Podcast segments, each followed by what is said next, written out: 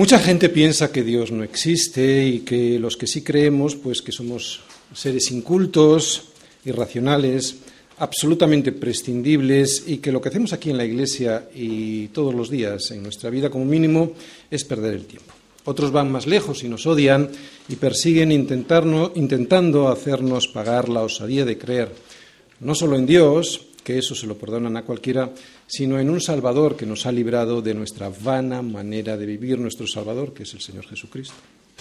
Y aquí está el problema, el problema no es Dios, sino Cristo. ¿Por qué? Porque Cristo es Dios. bueno, eso es perdonable, porque Cristo es el Salvador. Bueno, si tú lo necesitas, pero es que además Cristo es el Señor. Y por ahí sí que no. Este es el problema del hombre y este problema tiene un nombre, este problema se llama soberbia.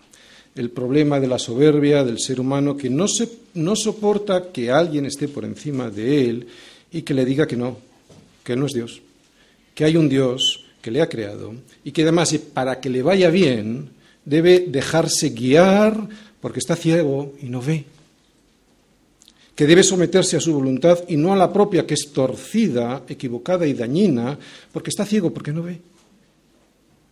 Este es el verdadero y único pecado del hombre. El resto de lo que entendemos por pecado son en realidad sus consecuencias. No hay pecado mayor en la Biblia que la soberbia de despreciar la misericordia de Dios extendida a todos los hombres a través de la sangre derramada en la cruz por Cristo para salvarnos. Y este pecado que lo traemos todos de serie desde que nacemos, lo podemos entender muy bien cuando observamos a cualquier niño pequeño que quiere hacer lo que le da la gana. Por ejemplo, metiendo los dedos en, en todo donde se le antoja, cuando su papá no hace más que corregirle para que no termine haciéndose daño, o lo que es peor, para que no termine muriendo. Muriendo por entrar donde no hay que entrar, muriendo por meter la mano donde no hay que meterla, muriendo por abrir lo que no hay que abrir. Pero lo que se ve claramente en los niños o incluso lo que vemos nosotros en otras personas, no lo vemos en nosotros mismos porque ya somos mayores. Y esa es nuestra desgracia. Pensar que podemos cuando no, no podemos. Somos seres necesitados, absolutamente necesitados de Dios, de su misericordia y de sus consejos, para no morir por entrar donde no hay que entrar, para no morir por tocar donde no hay que tocar, para no morir, por abrir lo que no hay que abrir. Por eso Dios hace con nosotros lo mismo que los buenos padres hacen con sus niños pequeños, enseñarnos a que no entremos donde no hay que entrar, a que no toquemos lo que no hay que tocar, a que no abramos aquello que no hay que abrir para no morir. Pues esta misericordia es a la que la mayoría de los seres humanos rechaza y contra la que se subleva incluso muchas veces nosotros, que entendemos esto también, nos rebelamos. Y sin embargo, la decisión es sencilla, obedecer, obedecer a quien mejor nos conoce porque nos ha creado y que por lo tanto sabe cuál es lo que nos va a ir mejor, obedecer para no lastimarse, obedecer para no morir. Es una decisión sencilla, aunque solo comienza a ser sencilla una vez que descubrimos nuestro orgullo infantil, nuestra soberbia adolescente, que nos impide ver la verdad de las cosas y el riesgo que corremos al no obedecer a nuestro Padre, que es bueno, digno y misericordioso en gran manera.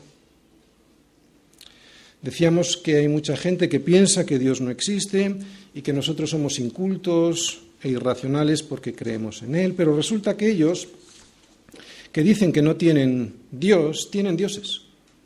Son dioses a los que se agarran para salvarse de la sed que su alma tiene, sed que solo puede ser saciada por el agua que da Cristo. Tienen al Dios dinero, al Dios partido político, al Dios equipo de fútbol, al Dios cantante idolatrado. Dicen que no creen en Dios y resulta que tienen muchos dioses a los que siguen, adoran, veneran y pagan tributo. Creen que no tienen un Señor al que rendir culto, pero resulta que tienen muchos. Muchos sí, pero ninguno les sacia, ninguno les salva.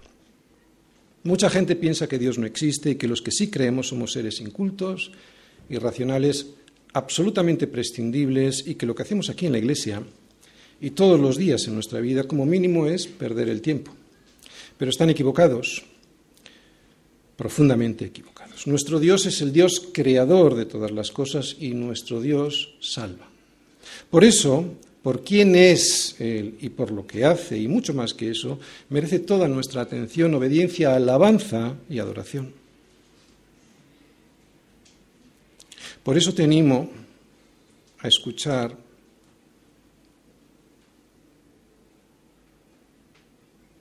más que a escuchar.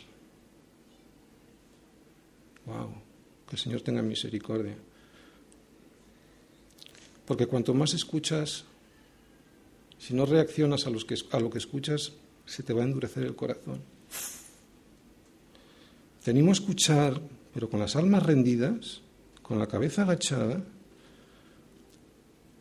lo que Dios, a través de David, tiene en este Salmo 66, versículos del 1 al 20.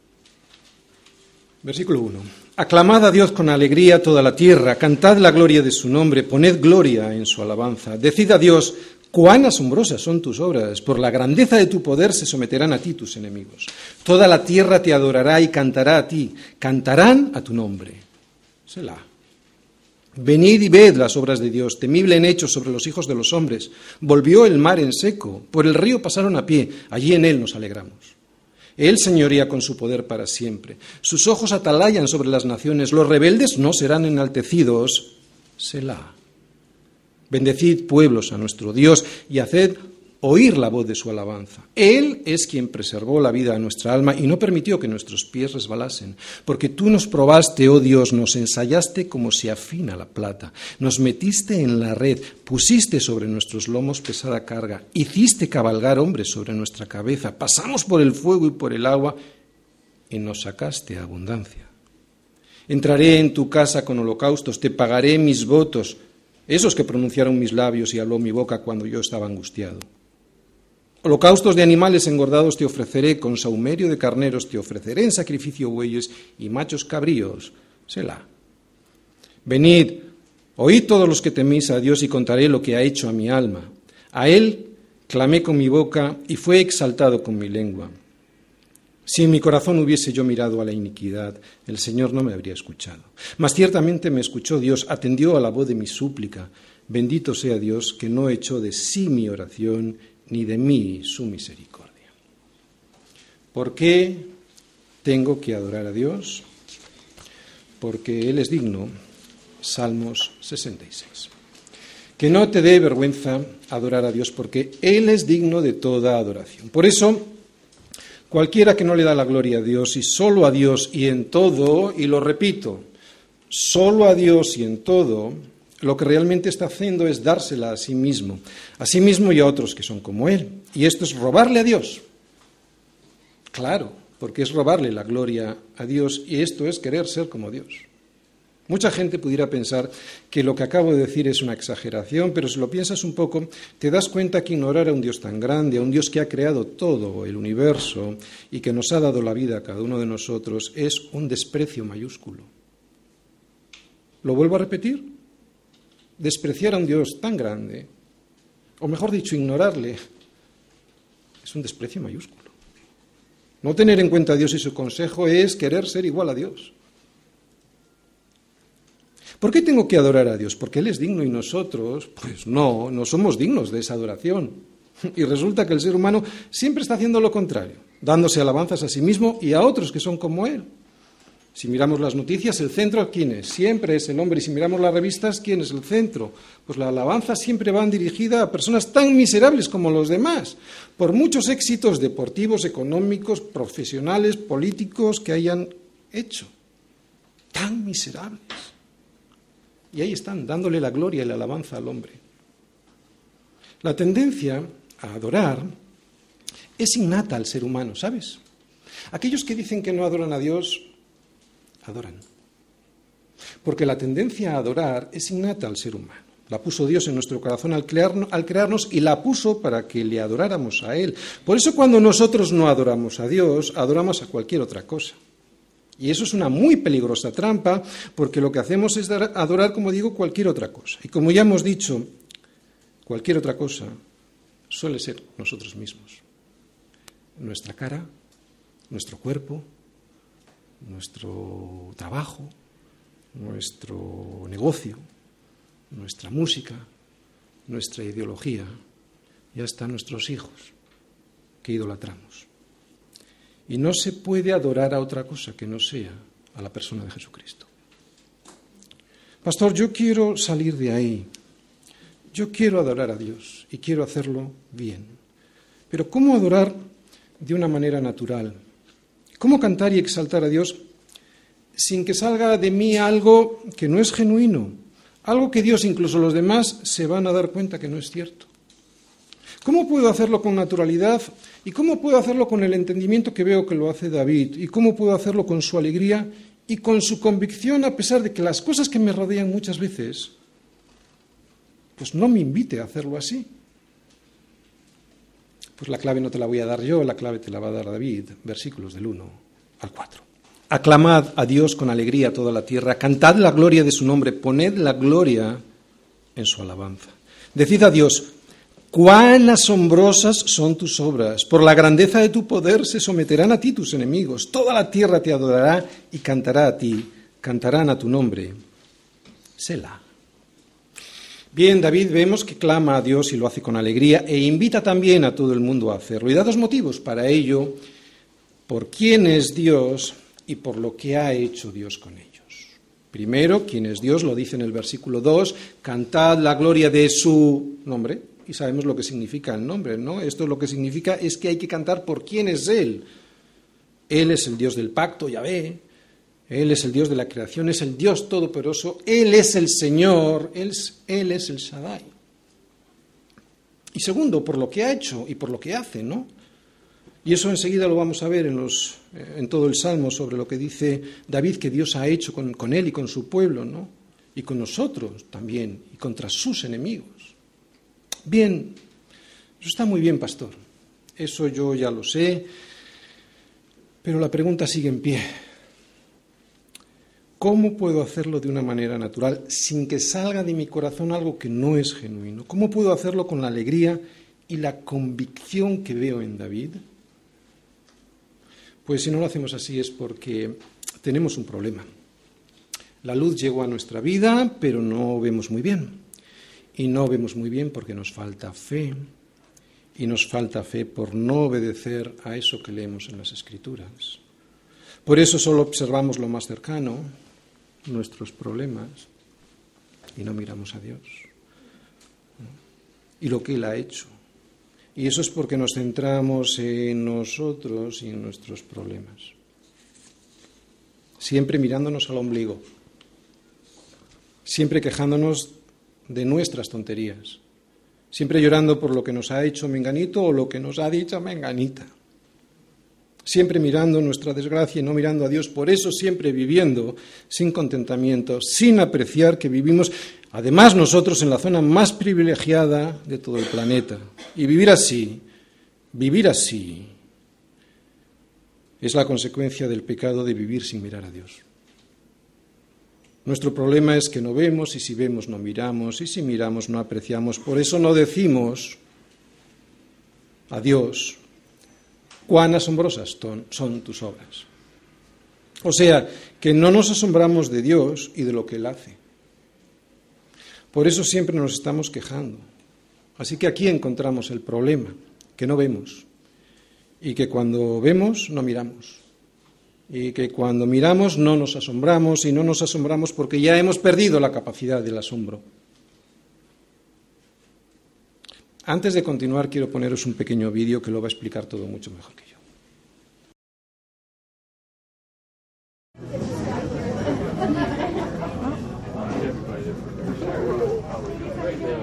Hi. Hi, Piper. How are you? Hi, can you see? Can you see? Yeah. Hi, honey. Piper, hi. Hi, honey. Can you see? I think she can. Hi, babe. Hi. You look so cute. Hey.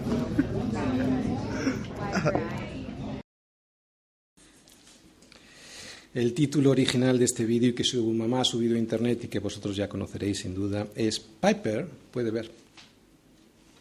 ¿Qué es lo primero que hace la niña cuando le ponen los lentes y puede ver?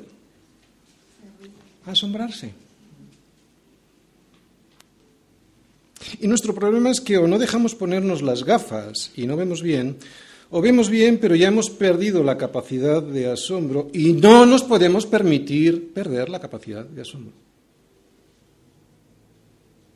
El problema de cualquier ser humano es lo que acabamos de ver, que no vemos y que cuando el Señor quiere ponernos la luz en nuestros ojos nos resistimos y que cuando por fin dejamos de pelear con Dios y le dejamos que la luz llegue a nuestros ojos, vemos. Y cuando vemos nos asombramos, pero enseguida nos acostumbramos y ya perdemos la capacidad del asombro del asombro a las maravillas de Dios, lo que Dios ha hecho en el mundo y lo que Dios ha hecho en nuestras vidas. Y después de un tiempo, como digo, ya no le prestamos ni atención ni nos sorprendemos al ver cosas nuevas en nuestra vida y no podemos permitírnoslo. Eso lo hacen los del mundo. No podemos perder nuestra capacidad de asombro. Tenemos la vista dada por Dios y la luz del mundo que llegó a nuestro corazón para ver lo que otros se niegan a ver porque no se dejan poner las gafas, las lentes de la fe, que Cristo quiere darnos. Todos los días tengo la capacidad de sorprenderme al oler, ver, oír, gustar, palpar lo que Dios ha hecho. Y si no lo hago es porque me he acostumbrado, porque ya he cauterizado de tal manera mi corazón, he insensibilizado de tal manera mi conciencia, que no veo lo que es evidente que se puede ver. Cuán asombrosas son tus obras. Por eso me dedico a ver mis miserias y las de los demás. Pero no tengo mi vista puesta en Cristo. Tenemos la vista dada por Dios. Tenemos la luz dada por Cristo a través de la palabra. Y tenemos el entendimiento dado a través del Espíritu Santo. Por lo tanto, no podemos permitirnos desaprovechar la capacidad de asombro, porque esto es lo que hace un adorador, se enfoca en Dios y en lo que Dios ha hecho y se asombra. El mundo no cree en Dios y se ha acostumbrado a sus maravillas. Por eso no le adoran a Él, ni le cantan a su nombre. De ahí que este mundo sea como es, un mundo lleno de pasiones desenfrenadas, de confusión, de desorden, y todo por no tener su vista puesta en Él y adorarse a sí mismos. Y no la tienen puesta en Él porque creen que no es digno. Por eso no adoran ni le cantan a su nombre, sino a sí mismos y a sus ídolos de barro. No ves cómo les cantan o cómo se cantan entre ellos y se adoran. Pero hay algo que ellos no saben y es que hasta los enemigos de Dios se van a someter a su voluntad. Por la grandeza de tu poder se someterán a ti tus enemigos, dice David en el versículo 3. Puede que hoy no la alaben, puede que hoy no le adoren, puede que hoy no le canten, incluso que estén escuchando esta predicación y hasta se aburran, pero aunque crean que hacen lo que les da la gana, no hay nada de lo que ellos hagan, digan o piensen que se escape a la voluntad soberana de Dios. Si hacen lo que quieren, dicen o piensan, es porque Dios lo permite y hasta lo provoca, e incluso eso es para su gloria. Quiero repetirlo. Por la grandeza de tu poder se someterán a ti tus enemigos. No te afanes ni sufras. Dios lo permite todo con un propósito. Nada se escapa a su soberana voluntad. David dice que toda la tierra te adorará y cantará a ti, cantarán a tu nombre. Y claro que no le adora toda la tierra ni le cantan a su nombre, pero lo harán. Por eso el versículo 4 lo vemos conjugado en futuro, porque todavía estamos en un mundo caído, pero lo harán. De hecho, Pablo nos dice lo mismo, aunque con otras palabras. Él dice que Dios también exaltó a Cristo hasta lo sumo y le dio un nombre que es sobre todo nombre para que en el nombre de Jesús se doble toda rodilla de los que están en los cielos, en la tierra y debajo de la tierra, y toda lengua confiese que Jesucristo es el Señor, para la gloria de Dios Padre. Se va a doblar toda rodilla. Escucha bien. se va a doblar toda rodilla, y toda rodilla es toda rodilla, o sea, todo el mundo, y si no se ahora, lo harán después. Aunque las consecuencias de no hacerlo ahora serán desastrosas. De hecho, David nos pone dos ejemplos de esto. Dos ejemplos del poder de Dios sobre sus enemigos y las consecuencias desastrosas de no obedecer el consejo de Dios. Versículos del 5 al 7. Venid y ved las obras de Dios, temible en hecho sobre los hijos de los hombres. Volvió el mar en seco, por el río pasaron a pie, allí en él nos alegramos. Él señorea con su poder para siempre, sus ojos atalayan sobre las naciones, los rebeldes no serán enaltecidos. Selah. Es bueno recordar, como aquí recuerda David, lo que Dios ha hecho en nuestras vidas. Y lo que aquí vemos son dos cosas sobre Dios. Primero, que Dios es poderoso protegiendo a sus hijos. Y segundo, que los rebeldes, o sea, los que se rebelan contra Dios y contra su consejo, no se saldrán con la suya.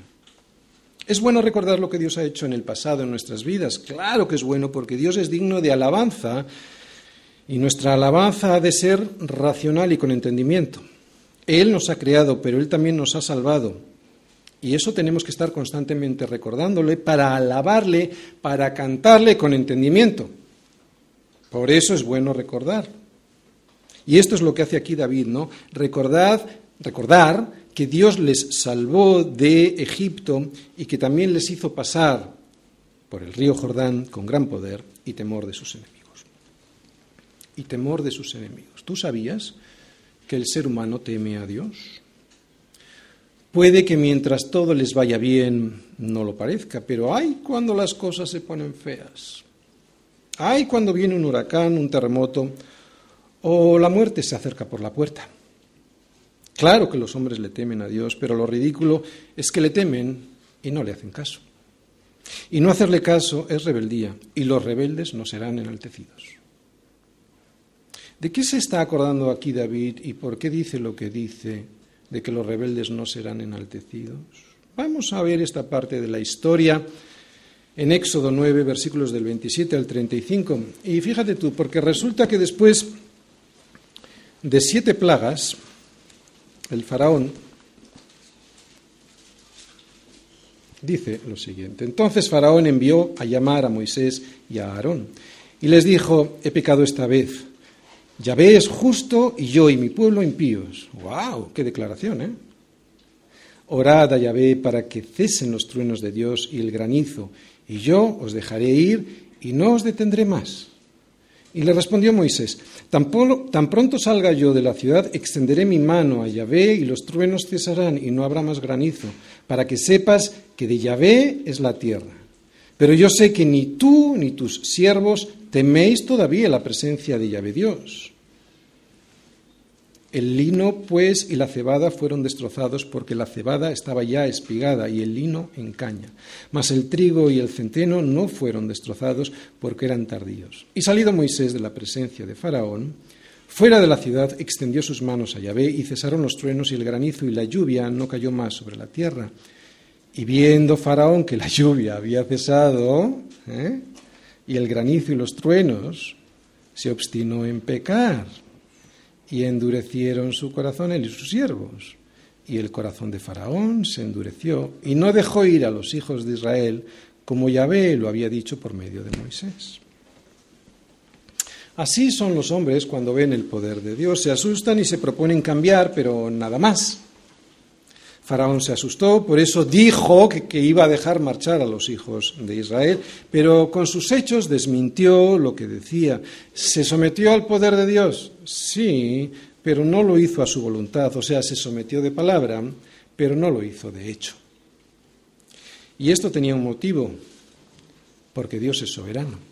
Dios no se deja manipular por la decisión de nadie, ¿eh? y mucho menos por el capricho de los impíos.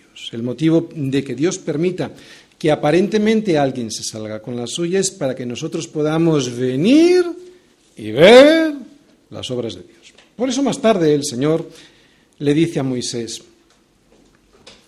esto si lo queréis ver está en Éxodo 10, versículos del 1 al 2, dice, entra en la presencia de Faraón, porque yo he endurecido su corazón y el corazón de sus siervos para venir y ver las obras de Dios. No dice eso, pero dice, para mostrar entre ellos estas mis señales. Y para venir y ver las obras de Dios, no dice esto, pero para que cuentes a tus hijos y a tus nietos las cosas que yo hice en Egipto y mis señales que hice entre ellos. Para venir y ver las obras de Dios no lo dice, pero para que sepáis que yo soy, yo soy Yahvé. O sea, que lo provoco para que las personas puedan venir y ver las obras de Dios temible en hechos sobre los hijos de los hombres, para que sepáis que yo soy Yahvé, el Dios del pacto, el Dios que no os dejará.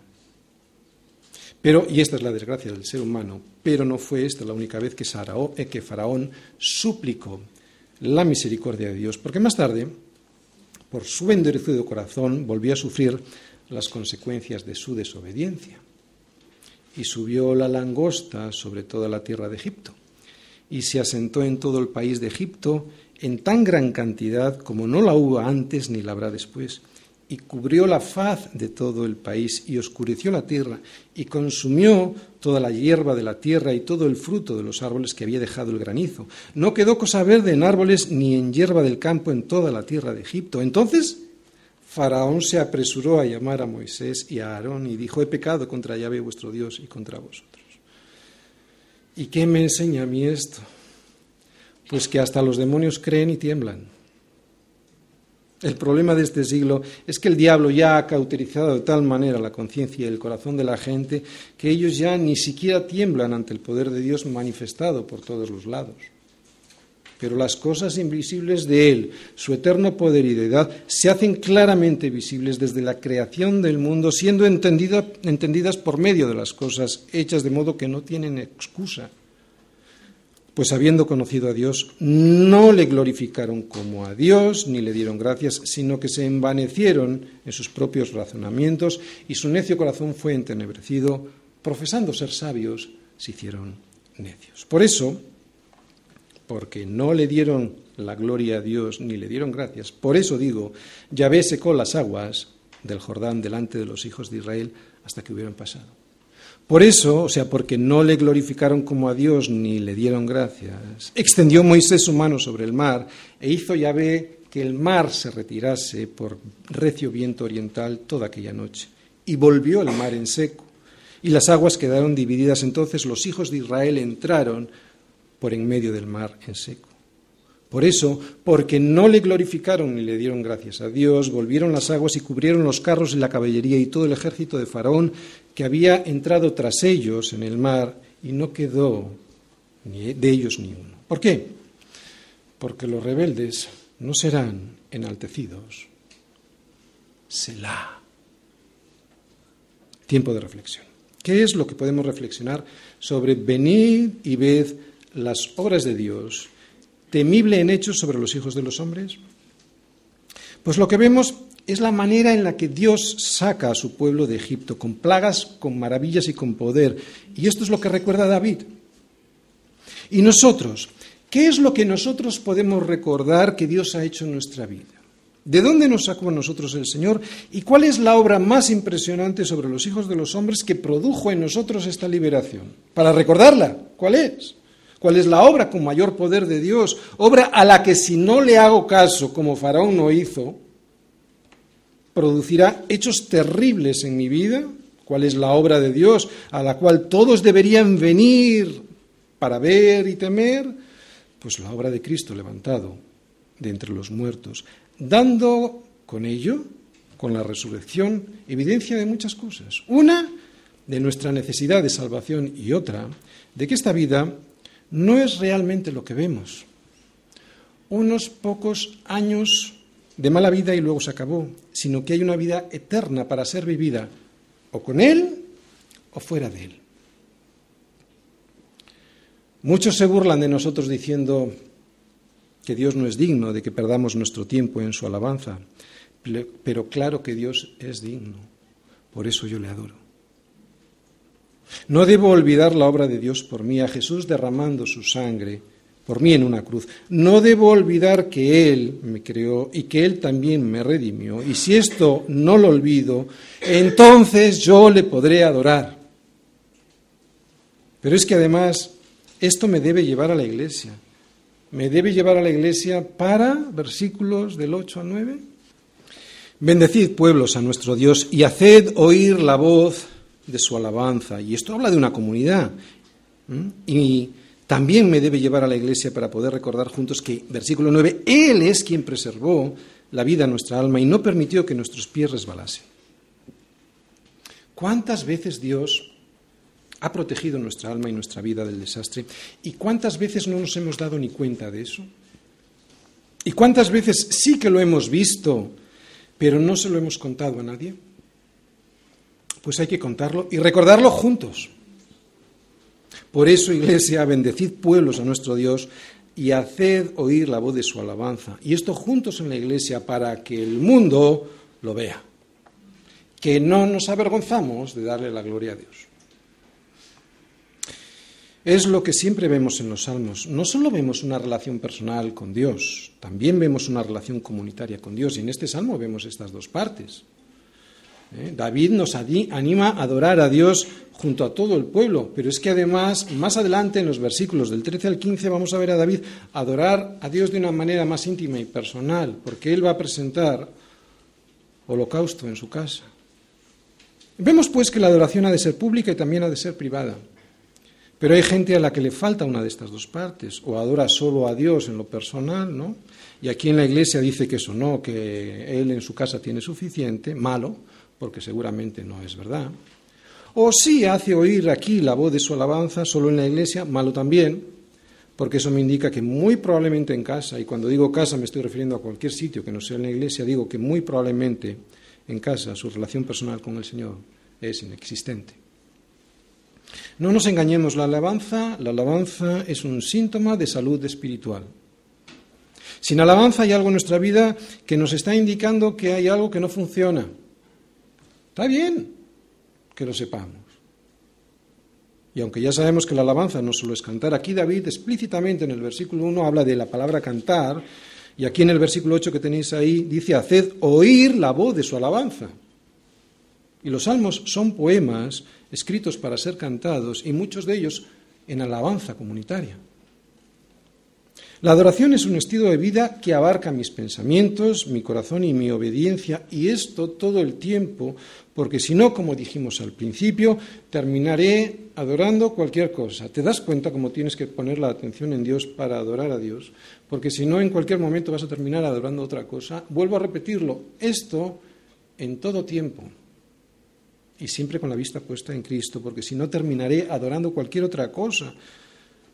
Es un estilo de vida, pero precisamente por eso, porque es un estilo de vida, la adoración también ha de ser comunitaria, porque nosotros también nos desenvolvemos en la comunidad.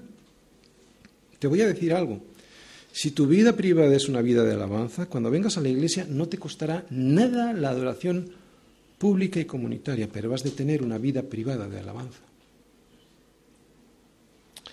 Yo espero que nadie de los que viene a la iglesia se aburra aquí o que nadie deje de venir porque le caiga mal a alguna otra persona de la congregación, porque si te aburres en la iglesia o te cae alguien de aquí mal, tengo una mala noticia para ti.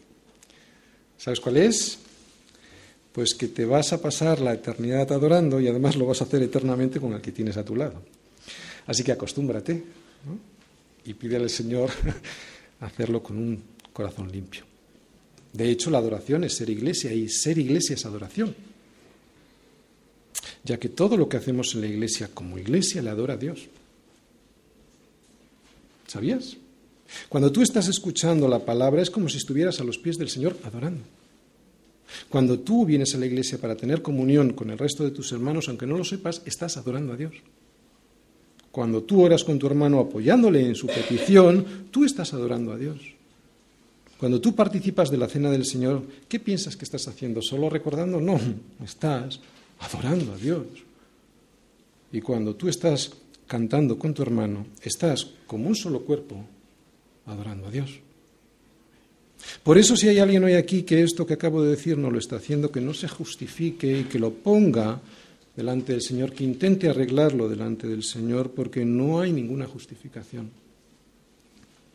Si hay alguien hoy aquí que no adora pública y personalmente a Dios, es sintomático de que hay algo que no funciona, que no va bien en su vida, porque lo personal se refleja en lo comunitario y al revés.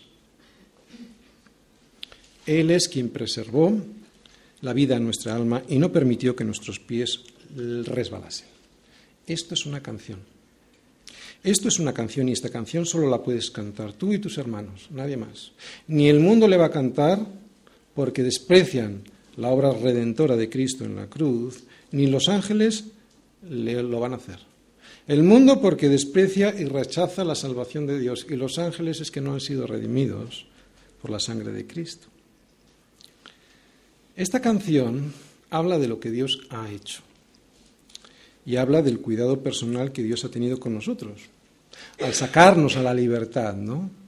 Al sacarnos de Egipto, al preservar nuestra alma de los ataques de los egipcios que lo que pretendían era que no fuésemos libres en el Señor, al no, al, no permitir que nuestros pies resbalasen cuando pasamos el Jordán, o sea, a la nueva tierra de remisión.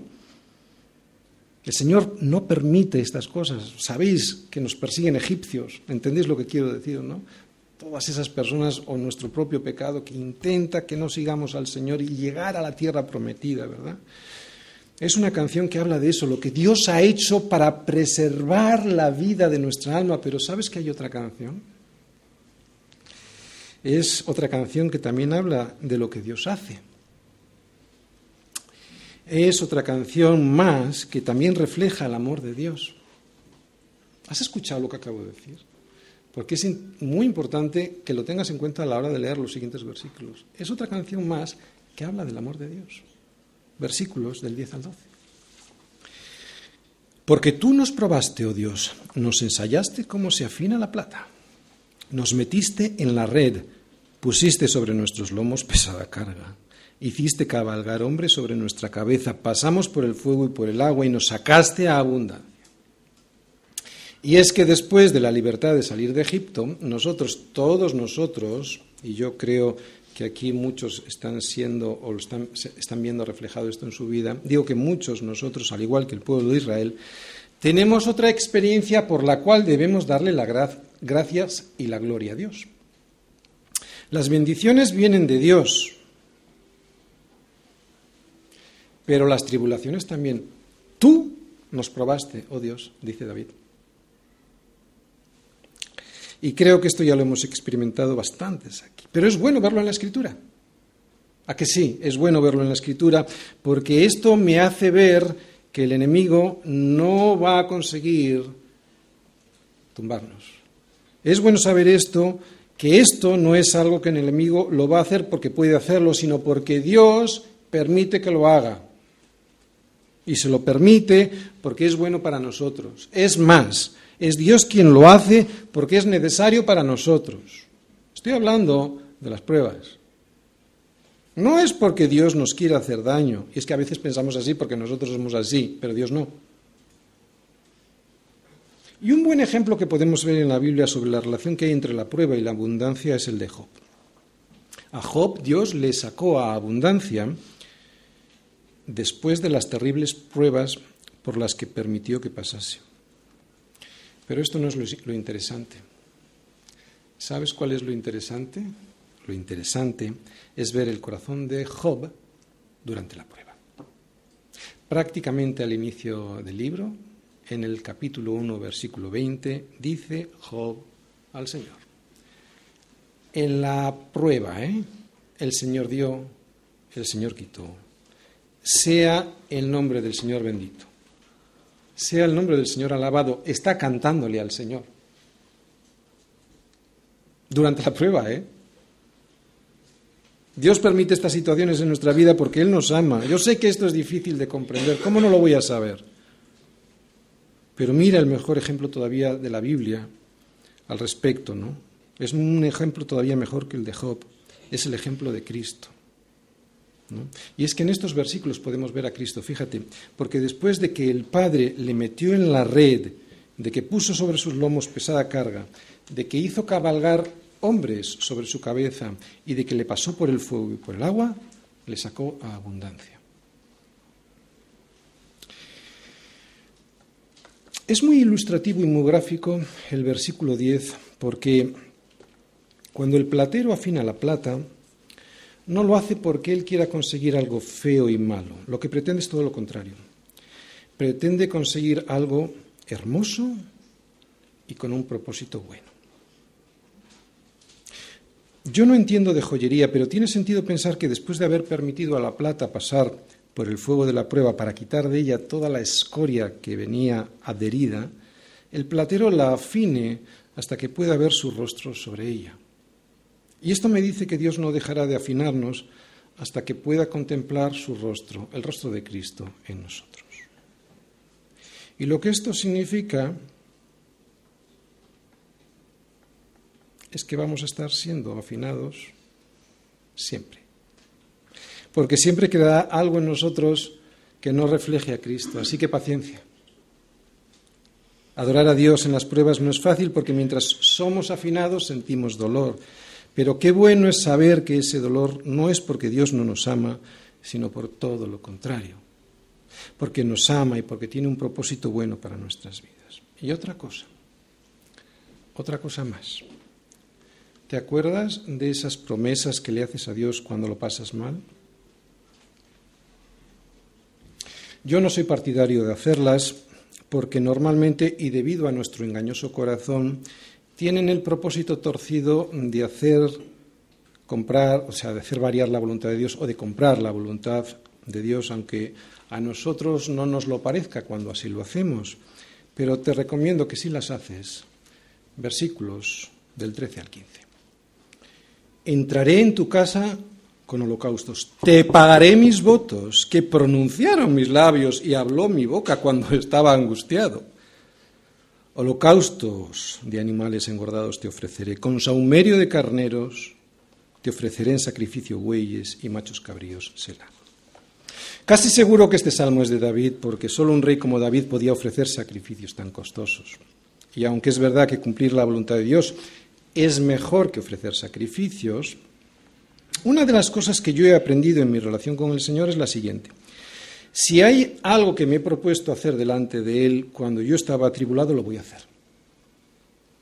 Y lo voy a hacer porque yo no quiero ser como Faraón, que prometió soltar al pueblo, a los hijos de Israel, cuando veía el poder de Dios, cuando las cosas le iban mal, ¿no? y las pruebas que estaba pasando Faraón, pero que luego no cumplió. Porque yo, si actúo así, me demostraré a mí mismo que mi boca dice una cosa que mi corazón realmente no siente. Y yo reconozco que pagar cuesta. ¿A que sí? Estoy hablando de pagar votos. Cuesta.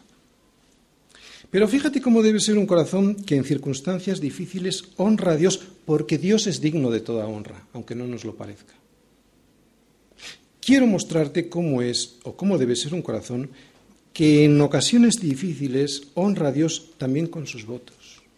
Quiero leerte la respuesta de David a alguien que le quería regalar los animales para el holocausto, una persona que le quería regalar a David los animales para un holocausto, y era un holocausto que David debía hacerle a Dios debido a la misericordia que este, que Dios había tenido con el pueblo de Israel, al parar la plaga de peste por el pecado de David. Seguramente que recordaréis esta historia, es el pecado de haber hecho un censo sobre el pueblo. No es porque hacer censo sea pecado, sino que el hecho de hacer un censo en ese momento para David era un, motivo de orgullo, ¿no? Para saber cuántos hombres disponía Israel. Qué curioso, porque el Señor envió una plaga y disminuyeron los hombres que querían contar David, ¿no? Pero bueno, no ese es el tema. Quiero volveros a, quiero leeros la respuesta de un corazón conforme a Dios, alguien que le dijo a una persona que le quería regalar los animales para el sacrificio, fíjate lo que le dice. Y el rey dijo, hará una. No, sino por precio te lo compraré. Porque no ofreceré a Yahvé, mi Dios, holocaustos que no me cuesten nada. ¿Qué entendimiento? Entonces David compró la era y los bueyes por 50 ciclos de plata. Hoy ya no presentamos animales a Dios, ¿no? Como holocausto, pero ser íntegro y honrar a Dios con mi vida me va a costar. Porque al igual que antes ofrecer animales, ofrecer el mejor animal, era un sacrificio, costaba mucho. Era tu mejor animal. Al igual que antes ofrecer un animal costaba, Presentar mi cue- cuerpo en sacrificio vivo, santo y agradable a Dios, como nos dice Pablo que debemos hacer, me va a costar. Claro. Antes presentar animales engordados como holocausto era algo que costaba mucho, era ofrecer lo que mejor se tenía para que se consumiera en el fuego. Y así el saumerio, o sea, todo el humo del sacrificio, subiera como olor fragante a Dios. El animal del holocausto se consumía totalmente en el fuego y no quedaba nada para uno. Todo era para Dios. ¿Estás entendiendo? Pues así va a ocurrir con mi cuerpo presentado a Dios como sacrificio vivo. Por eso cuando alguien en la iglesia se queja de solemnes tonterías, me indica que no ha entendido nada de lo que significa presentar su cuerpo en sacrificio vivo, santo y agradable a Dios. Y lo que significa es una vida entera entregada para Él, consumida, para, consumida, para, consumida en su totalidad para Él y sin quejarse de que no queda nada para mí. Híjole. Y solo viviendo así podré tener el denuedo de decir, versículos 16 al 20, venid, oíd todos los que teméis a Dios, y contaré lo que ha hecho a mi alma. A él clamé con mi boca y fue exaltado con mi lengua. Si en mi corazón hubiese yo mirado la iniquidad, el Señor no me habría escuchado. Mas ciertamente me escuchó Dios, atendió a la voz de mi súplica. Bendito sea Dios que no echó de sí mi oración, ni de mí su misericordia. Fíjate lo que dice, si en mi corazón hubiese yo, ¿qué he subrayado? Mirado a la iniquidad, el Señor no me habría escuchado. El problema no es tanto la iniquidad, todos caemos en pecado, el problema es mirar la iniquidad. Por eso lo he subrayado. Y lo que esto quiere decir es que puedo tener algún pecado que no odio, que lo protejo, que lo guardo, que lo cuido, que lo mimo, que lo miro. Y al mirarlo de vez en cuando, lo que estoy haciendo es deseando que Dios no lo quite de mi vida. Cuando alguien vive así, cuando a alguien se le avisa de algo que está mal en su vida, sigue viviendo así, es muy probable que el Señor no atienda a la voz de su súplica. Sin embargo, Dios está siempre dispuesto a perdonar y a regalar de su misericordia si yo me arrepiento. Qué Dios tan bueno. Pero es necesario entender el arrepentimiento. Termino. Una gran cantidad de gente no cree en Dios y piensan que los que sí creemos le dedicamos un tiempo que no es necesario. Piensan que Dios no es digno de atención o de tanta atención como le dedicamos, pero se equivocan. Dios es digno de toda alabanza. Y es muy importante no perder nuestra capacidad de asombro ante las cosas de Dios y sus milagros en nuestra vida, porque cuando perdemos esa, can, esa capacidad de asombro terminamos insensibilizándonos ante las cosas de Dios y nos vamos deslizando poco a poco hacia el sistema de valores que rige el mundo, como les pasa a muchos creyentes que conocemos, que ya en muy poco se diferencian del resto del mundo. No dejes de asombrarte de lo que alrededor tuyo todos los días ves de Dios. Y al igual que vimos a Piper, ¿os acordáis? Asómbrate de lo que ves. Es así como Dios nos quiere. Y es así como Dios nos quiere porque esa es la única manera de disfrutar de la vida y de darle siempre y en, todo la gloria a Dios. Le das la gloria, recuerda Piper, le das la gloria a Dios así o estás todo el día quejándote por ciego y solo viendo, ¿os acordáis del vídeo? Estaba viendo sus cosas. ¿Por qué no ves a Dios? Solo a ti mismo, tus problemas. ¿Sabes por qué estás sufriendo eso? Porque tu vista está aquí, no está puesta en Cristo. ¿Te das cuenta qué predicación más sencilla? Es tan sencilla que casi me podría haber ahorrado los tres cuartos de hora del sermón. ¿Le das la gloria a Dios o le estás dando todo el día? ¿Estás puesto con todo el día con tu vista en las cosas de este mundo, en tus problemas?